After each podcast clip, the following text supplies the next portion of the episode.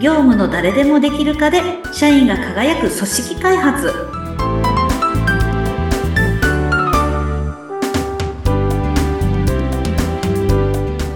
どうも誰でもできる化コンサルの田村ひとみです今日もよろしくお願いしますはい、よろしくお願いいたします。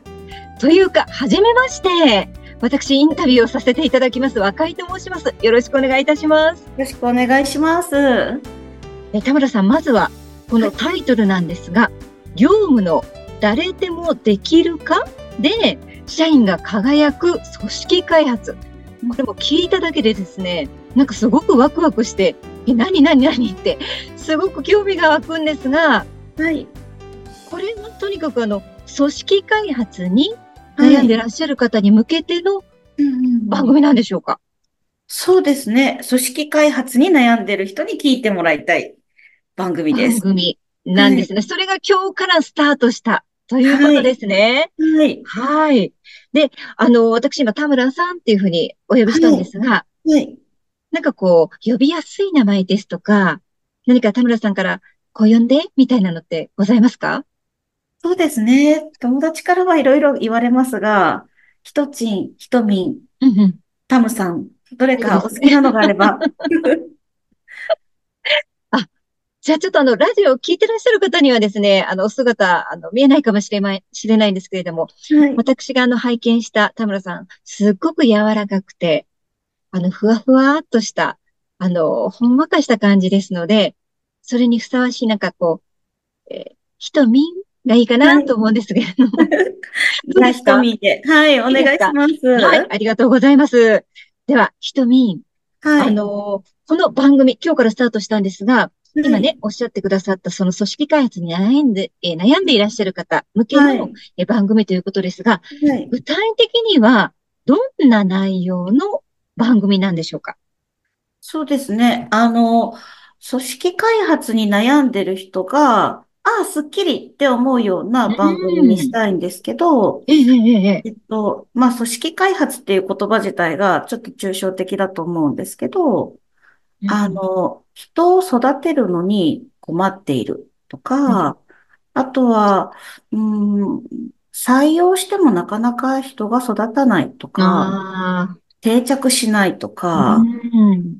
うん、社員がなかなかチャレンジしないとか、はい、はい。なんか連携が悪いとか、ああ、うん そういうなんか組織における人の悩みがなかなかまあ尽きないと思うんですけうど、んえっと、繰り返すその悩みが少しでも解消できるような、あの、ヒントをご提供できたらいいなと思っています。いいですね。今、本当に、あの、組織の中のその社員の皆さんをどうやってこう育てていこうか。はい。やめないでくださいっていう。やはめい。ないでこう、どうやってこうね、あのー育てて、そして組織全体で、あの、底上げしていくかっていうところで、い悩んでいらっしゃる経営者の方って多いと思うんですよはい。ね。はい。では、そういう方にぜひ聞いていただくと、うんなるほ。どというふうには皆い。さん思っていただけるような番組ということではいよろしいですかはい。そうしたいなと思います。はよかった。もうい。経営者の方大喜びだと思います。あはりいがと。うございます。で、そのひとみんとの、そのはい組織開発ですよね。なんでまたでもひとみんが、この組織開発というところに注目をしようと思われたんですか私自身が、あの、鳥取の印刷会社の三代目社長なんです。少々お待ちください。ひとみんって鳥取の、はい。今鳥取にいらっしゃるんですかそうです。私、今、あらここ、鳥取から来てます。はい。あ、そうなんですね。はい。鳥取というと、砂漠ぐらいしか思い そこ。そうですね。砂丘ですあね。砂丘か。砂はい丘でさしてない。うんあと砂ね。漠じゃなかった。砂そう丘そうそうそう。いや、砂漠って言われるんですよ。よく。いいですよ。もう慣れてますから。あと、島根とどっちだったっけとかね。ああはー、い。そう言わですれよます、ね言われます。出雲大社あるところだよね、とかね。あはいあ、惜しいっていう感じですよ公式ねそ。れは島根ですっていうね。ちょっと足伸ばしていただければということそうですなよんです。ね。はい。じゃあ鳥取にいらっしゃって、そしてはい何ですか、三代目の社長さんそうはい。ええそうなんですね。そうなんです。うん。え、業界が何業界でしたっけ印刷業ですね。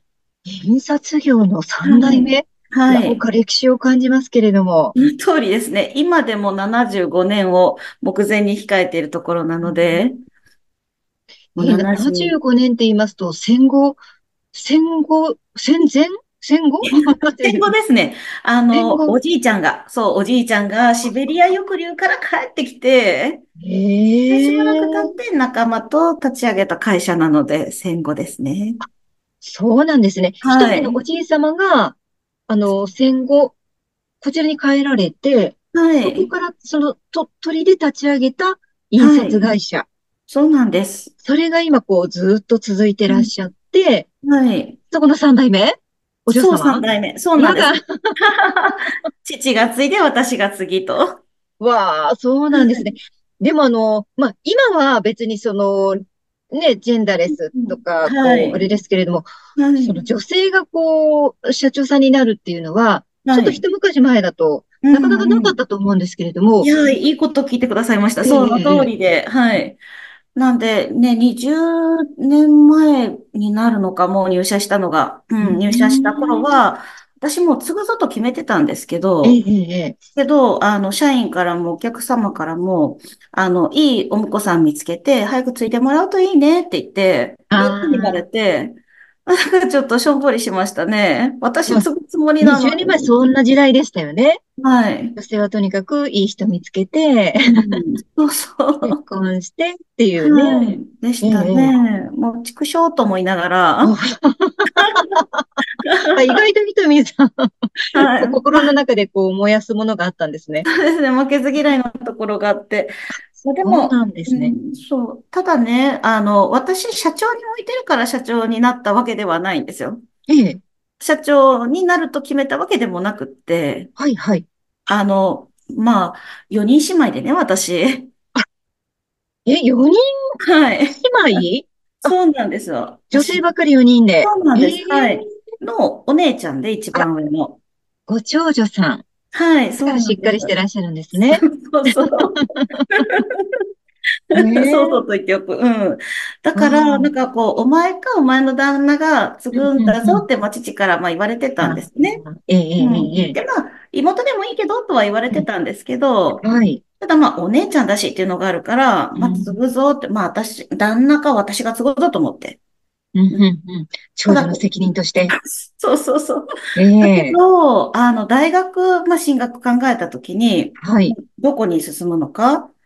で、私は本が好きだったので、まあ、文学部に何もなければまあ行きたかったと思うんですけど、ええまあ、でも継ぐってことになったら、うん、というか、あの、旦那に継いでもらおうと思ったら、なんかこう、うん、社長向きの人と結婚しなきゃいけないし。うん、そうですね。はいはい。限られてきますよね。 そうそうそうそう。気のいうんい人はいないかみたいそう、そそういう目線で探さなきゃいけないな。そっか。ですよね。ええでもえねえ、当時私が好きだったのが遊びにタイプで、あら。 あららら。はい。ちょっと。あらららなんですよね。あららら、私、あー好きな人と結婚しようと思ったら、自分が継ぐ覚悟でおった方がいいなと。なるほど。はい。愛を取るか、ね、会社を取るか、そうそうそう。ですはい。愛を取るんだったらもう自分がやるしかないみたいそう。うん。な。うん、かっこいいですね。潔いですはね。い。 まあ、そんなことで、そんな不純な動機で継ぐといえいえいうことを高校生の時に思いまして、はい。はい。で、大学進学は、まあ、社会の根本を押さえといたら、未来作れるかなと思って、かっこいいですね。はい。で、社会の根本って何だと思ったら人だなと。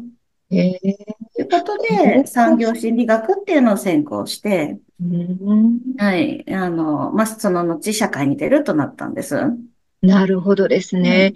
それでもあれですよね。まあ、生まれながらにして、そのうん会社があって、はじゃあ誰い。が継ぐかっていうところかうらんずっとこうね、思いをこう育んでこられて、はい。高校生ぐらいの時からは、やっぱりね、そういうふうな思いを持たれてるっていうところがも う、社長の、 なるしかないってい うね、そういう環境の中でやっぱりお育ちにね、なられたんですよね。そうですね。まあ、で不純ですけどね。え不純ですけどいね。や、不純じ ゃない。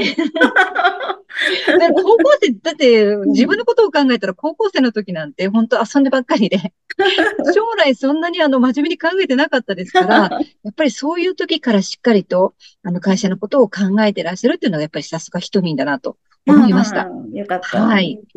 じゃあ、でも、そんなひとみんが、はい。えー鳥取ではい。 3代目になるっていうう、んよし、志を決めました。はい。ここから組織というものに目を向けて来られたっていうことですよね。そうですね。じゃあ、うんこの番組は、そんなひとみんがはい。全国の皆さんにうんうんお伝えする組織開発のあり方ということでよろしいでしょうか、はい。はい。よろしいです。よろしい。はい。 なんかすごく楽しみになってまいりましたね。よかったです。もう実体験はを元にしてお話しするので。なるほど、なるほど。じゃあ、えっと、これからお話しいただくことは、ひとみんの実体験を踏まえた組織開発ということですね。そうです。はい。じゃあ、あの、ぜひ、最後にひとみんからですね、今日1回目ですから、あの、ぜひ、聞いてらっしゃる皆さんに向けて、はい。一言何か PR をよろしくお願いいたします。はい。えっと、私自身、ただの本が好きなおとなしい少女でした。が、なるぞと決めて、社長になり、で、それの前は営業も慣れないのに、やってみたらできたっていう経験、いろいろ持ってます。はい。なので、本当実体験で、私、誰でも何でもできると思うんです。だから、えっと、人の問題を諦めないで、もう誰でも何でもできるって、なんか、嬉しく働ける職場、一緒に作っていきましょ行きます。う。 はい。一緒に研究していきましょう。社長じゃないけど行きます。はい。 なるほど。はい。なんかあのね、聞いてるだけでもすごくあの次がね、楽しみになってまいりました。ぜひ、また、えー次回ね、えー、ひとみの実体験を元にした組織開発ということで、ぜひ聞いてらっしゃる皆様もですね、参考にしていただければと思います。じゃあ、あのひとみさん、また次回よろしくお願いいたします。はい。よろしくお願いします。はい、ありがとうございました。ありがとうございました。